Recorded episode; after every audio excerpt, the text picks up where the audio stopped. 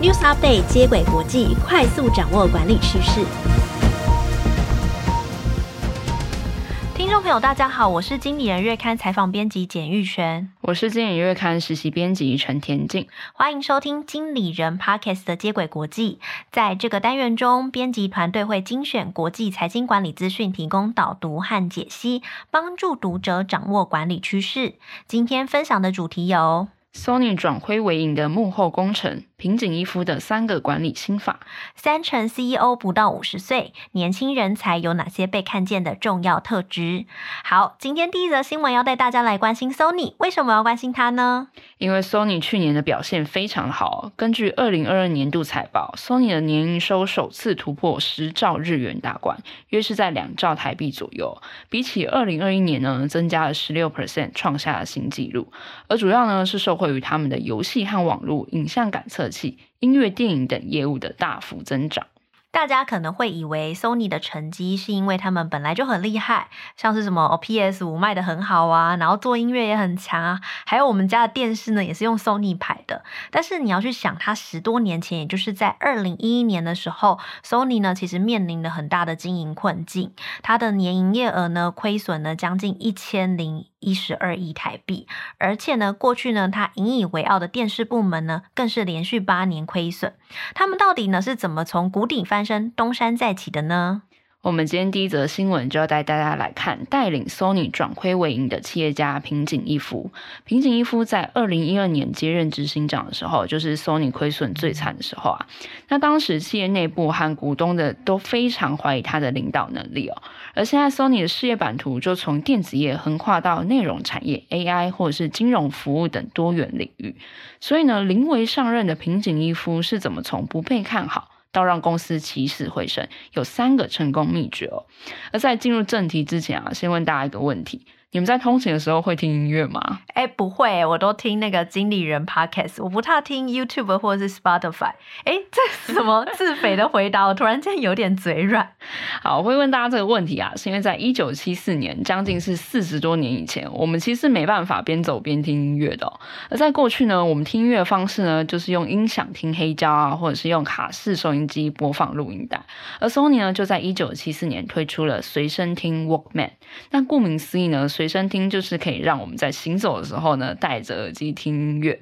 那其实我没有用过最初版本的随身听啊，但是在去年很红这个《怪奇物语》这部剧里面，里面一个主角啊，Max，他就是带这种随身听，就掀起了一股复古的风潮。好，那在随身听之后呢，Sony 就推出 CD，还有和 CD 一半大小，就是 MD。哎，希望大家知道什么叫 CD，就是。圆圆的那个圆盘应该还是要知道的。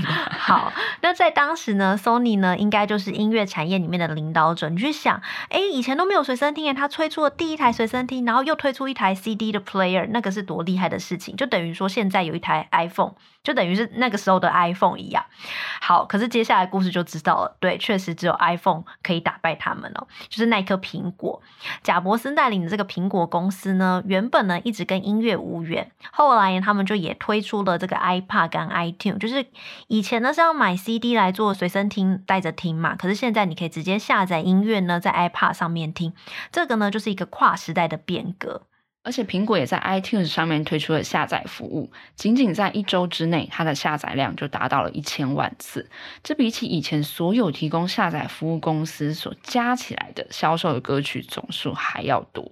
那从此之后呢，苹果就掌控了数位音乐的发行权，迅速的成为音乐产业的龙头。嗯，苹果进入音乐市场对 Sony 其实带来非常大的冲击。不过大家不知道的是呢，Sony 其实比苹果还早推出音乐下载的服务。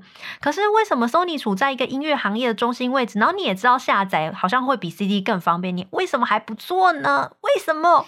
原因就是他们被过去的成功经验绑住，他们以为呢 CD 随身听还是主流，因为我们过去做这个都很成功啊，所以呢我们把它变得更小，做 MD 也会更成功。那个下载音乐很麻烦，不要做，所以他们就会觉得 MD 会比先进的下载模式更好用。这个呢就拖垮 Sony 的电子业务了。那因此呢，平井一夫他拯救 Sony 的第一招就是不让 Sony 活在过去的掌声当中。平井一夫不是要否认 Sony 过往的成就，而是他觉得说，Sony 如果真的要活下去，就不能再抱有怀旧之情，不要再将自己定位成那个生产随身听的公司。所以平井在接手 Sony 之后啊，他就觉得必须要改善 Sony 重视的电子业务。结果就是他决定先出售 Sony 在纽约的美国总部，接下来也进行一系列的改革。包括出售电池、PC 的事业，裁撤呢约到一万个职位，目的就是要消灭公司的成本。刚刚讲的是呢，将公司精石化经营，然后出售亏损，然后获利低的事业。那平井一夫做的第二件事情呢，就是他重新定义品牌的精神。他希望 Sony 呢要摆脱只会生产随身听的名号。那他在上任初期呢，就勤于走访了各个工厂跟研发中心。在这个过程中呢，他觉得日文 candle 就是感动，是吗？candle。看看懂哦，看懂，也就是感动这个词呢，很能够代表 Sony 的品牌愿景，也符合 Sony 的共同创办人景深大想要创造出让人惊呼的产品理念。所以呢，他就将 Sony 的使命解释为制造充满感动产品的公司。平井一夫的第三个管理心法就是包容多元的意见。他认为啊，Sony 如果想要扭转劣势，就必须要打造出值得信赖的团队哦。这个团队成员呢，每一个人都要有不一样的背景。用彼此的强项来互补。那这边有一个故事啊，就是在二零一八年，平井一夫要把执行长的职责移交给原本是财务长的吉田宪一郎，自己呢则是转任会长，就是董事长。那听说呢，吉田在接下工作的时候，他就告诉平井一夫说：“哎，我不会做一个好好先生，我不会听你就是你说什么我就做什么，而是我就老实把我认为该说的话讲出来。”而这其实对平井来说根本就不是问题啊，因为一直以来他的管理。哲学就是征求与我不同的意见。事实上呢，平井一夫呢，从小呢，不只会征求别人不同意见，他很勇于提出不同的意见。他从小就是一个问题小孩，就是很爱。啊、很爱问问题，不是自己很有问题哦。所以他从国外呢回到日本上学的时候呢，他就会一直举手问老师问题。那时候日本的老师还说：“这是日本，不是美国，你不要再问问题了。”就从这个例子就可以发现，说他是一个好奇心很强，然后拥有愿意向人学习的人格特质。那平井一夫呢，他也把这个特质应用到领导团队上面。他希望自己的团队成员可以有不同的声音，也提供多元的看法。那其实道理大家都懂啊，那到底要怎么建立起一个能够包容不同建议的团队呢？那他就在自传提到三个方法，给现在如果你是主管或者是更高阶的管理者来参考。那第一点呢，就是领导者要先专心聆听别人的意见哦。平井一夫就提到，他自己参加会议的时候都不太讲话的，尤其是在会议刚开始的时候，如果真的有他听不懂的地方，他才会老实的讲出来。而平井一夫这么做呢，就是大家如果想象你在开会的时候，老板如果第一个发言抢先发言，那别人可能就不敢讲话。嗯、就我会说，老板说的是。那我想就是啊，都给老板讲就好了。意思就是说，其实如果老板先开口的话，就会主导这个团队的讨论氛围，那其他人的意见就不敢说出来，可能更有创意的想法也不敢提了。但是呢，其实这种多元促进的讨论虽然很好，可是它也很容易让讨论无限的发散，就是 A 讲一句，B 讲一句，C、D、E 讲一句，好，最后就是没有结论，然后也没有聚焦，或是也找不到可行的方法。所以第二点呢，平井一夫会建议大家说，所有的讨论都一定要明定一个讨论的期限。他很不喜欢没有结论的会议，所以如果遇到呢有一些议题呢讨论一次不够的情况下，你就要在会议上面决定一个可以执行的期限。比如说，好，呃，这周五没有答案，但是我们下周五一定要找出一个可行的方案，我们再讨论一次，一定要逼迫大家在期限内讨论出新的进度，也就是说，一定要定出讨论的 deadline。好，第三点就是平井一夫认为领导者要亲口说出组织的方向。大家去想啊，有时候自己不敢发言，是因为你很怕讲出一个想法、一个建议，老板就说啊，那玉璇你去做吧。那如果最后这个点子失败，老板就说，诶，当初是谁提议的，你就要扛责。那平井一夫就认为啊，领导者的义务就是要为组织的决定成败来负责。老板要亲口说出我会负责。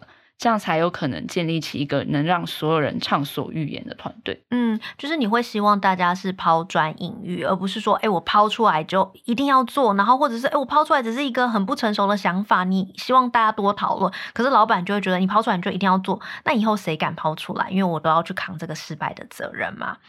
那最后呢，来为大家总结一下这则新闻：平井一夫呢，让公司转亏为盈的三个经营心法呢，分别是：一、不让 Sony 活在过去的掌声中，该断就断，聚焦在核心的事业上；第二个呢，是重新定位品牌的精神，创造出让人感动的产品；第三个呢，是包容多元的意见，打造出值得信赖的团队。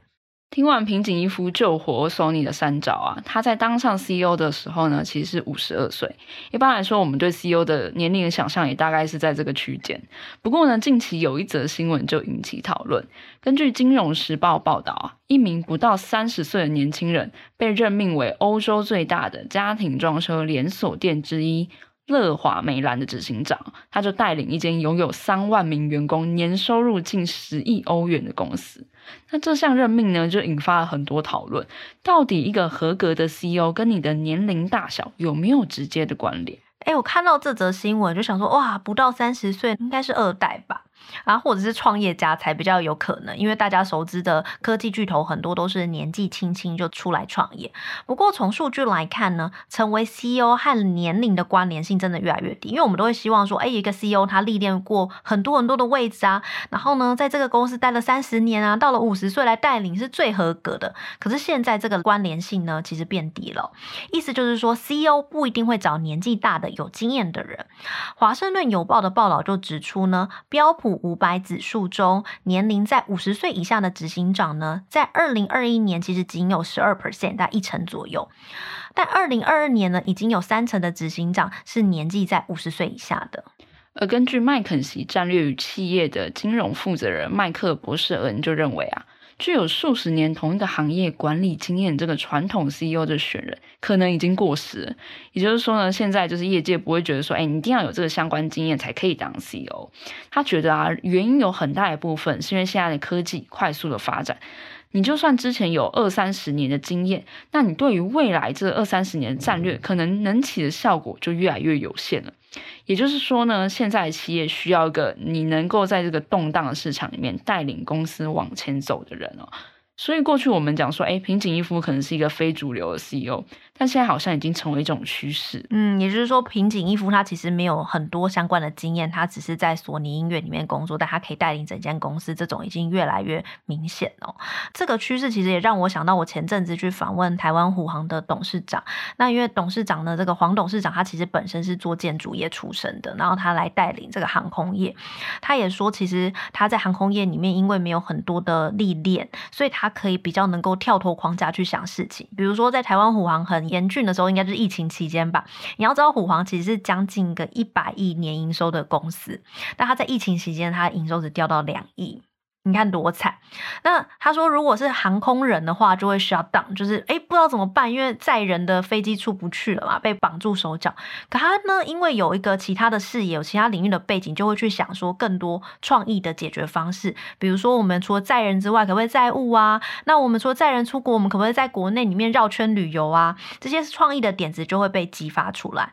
也就是说，其实经验不一定是领导企业的要素。那刚刚开头呃，我们有提到，就是有一家家。据连锁公司叫做乐华梅兰嘛，他们就聘用了一个不到三十岁的 CEO。那他们主要呢，其实是看重年轻人的两个很棒的特质。第一个呢，就是他们社交能力很强，因为现在 CEO 其实会说什么要跟员工站在一起啊。可是如果你是越年轻，然后你又带领年轻的员工的话，那个团队就会很有活力，而且年轻人的社交力也蛮强的。所以这个社交能力呢，是被看重的。第一个特质，那第二个特质呢，就是他们可以用不同的角度去思考和行动，可以给组织带来新的目标跟视野。那我刚才讲的那个台湾虎航的那个黄董事长，他其实年纪也不到五十岁。没错，那其实董事会如果要选这样子的呃年轻一辈的执行长，不代表就有年轻人想要当啊。尤其我们一般想象的 Z 世代。Z 世代一般是指一九九零年到二零一零年前期出生这一批人，他们就会被大家想象成，哎，我对升迁啊，或者是我在一个固定公司里面工作没有太大的兴趣。很多年轻人甚至不想要当主管，更何况是当上 CEO 呢？哎，事实上好像不是如此哦，是田静你自己不想当 CEO 吧？就是根据《Face Company》这本杂志指出啊，Z 世代其实相较于比较年纪大的，比如说一九八零年的千禧世代，还有一九六五年代的 X 世代，他们更想要成为执行长哦。这个研究其实有颠覆一般人认为说，哎，Z 世代好像不爱工作啊，然后没有企图心的这种印象。其实 Z 世代不是不想要工作，而是他们不想要单纯为了工作而生活。他们会希望说他们的工作可以更有意义，然后工时可以更弹性，并不代表他们没有抱负哦。嗯，因为我自己也是 Z 世代嘛，所以我自己的想象是，可能 Z 世代是成长在一个鼓励创新、鼓励创意思考的年代，而且我们在我们长大的时候也看着很多年轻的创业家一些成功的模范，或许也让 Z 世代升起，哎，我其实也能做到的想法。那这样听起来，Z 世代是不是想要做就很有机会可以当上执行长呢？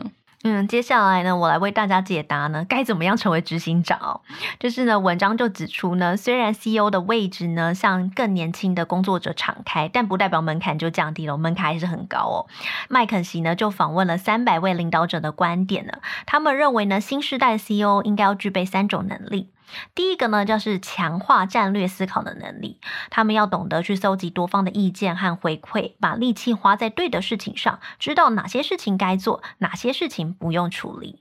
那第二个呢，就是新世代的 CEO 要会说故事，因为无论是在改变组织文化，或是你要找到一个新的突破点，你都要能够向董事会或者是团队好好的说明，说服他们接受这个新的策略哦。第三个呢，是要做好个人的形象的风险管理，因为年轻世代其实他们比较喜欢去表现自我。可是当你是一家公司的执行长，就代表说，其实你已经从私人的角色变到公司的角色，你的一言一行呢都会被外界的检视，是诶，这跟公司的动向啊、公司的股价有关。你可能一讲一句话，股价就跌了。所以你要怎么去做好你个人形象的风险管理，就蛮重要的。听起来好像在暗讽我们上一集讲的，呃，推特的老板，然后老板，对对对对对，大家可以去听上一周我们的接轨国际哦。好啦，开玩笑的。最后，麦肯锡其实也补充啊，除了以上讲到的三个能力之外，此时此刻 CEO 应该还要关注两个议题。第一个呢，是要懂得解决员工的健康和福利的问题。第二是要回应社会议题，像是 ESG 或是 DEI，是多元文化职场的这个议题。所以新时代 CEO 其实是一个责任越来越重、需求能力也越来越复杂的一个角色。好，最后为大家总结一下这则新闻：CEO 之所以会越来越年轻，原因有两个。第一个是呢，在科技变化的时代，过去的经验对企业未来的战略能起的效果有限，所以相对没有丰厚经验的 CEO，反而会有更多突破框架的领导策略。第二个是现在 CEO 也会被期待成为团队合作的一员，年轻的 CEO 能够跟同仁打成一片，接纳各种不同多元的意见，有助于组织的发展。最后呢，麦肯锡也补充，年轻人才也要懂得加强战略思考、说故事以及个人形象的风险管理能力。很谢谢田静的分享。今天我们讨论了两则新闻，分别是 Sony 转亏为盈的幕后工程，平井一夫的三个管理心法。三成 CEO 不到五十岁，年轻人才有哪些被看见的重要特质？喜欢经理人 Podcast 的话，欢迎到 Apple Podcast 给我们五星好评。如果有职场困扰，希望我们解答，也可以填写资讯栏中的表单，我们将有机会邀请职场专家为你解答哦。以上内容由简玉璇、陈田静制作，谢谢大家的收听，经理人接轨国际，下回再见，拜拜，拜拜。